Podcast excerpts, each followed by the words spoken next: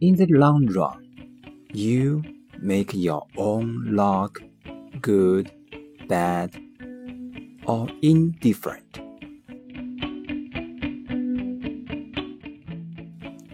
长期而言，是你自己决定你的运气，好、坏、普通。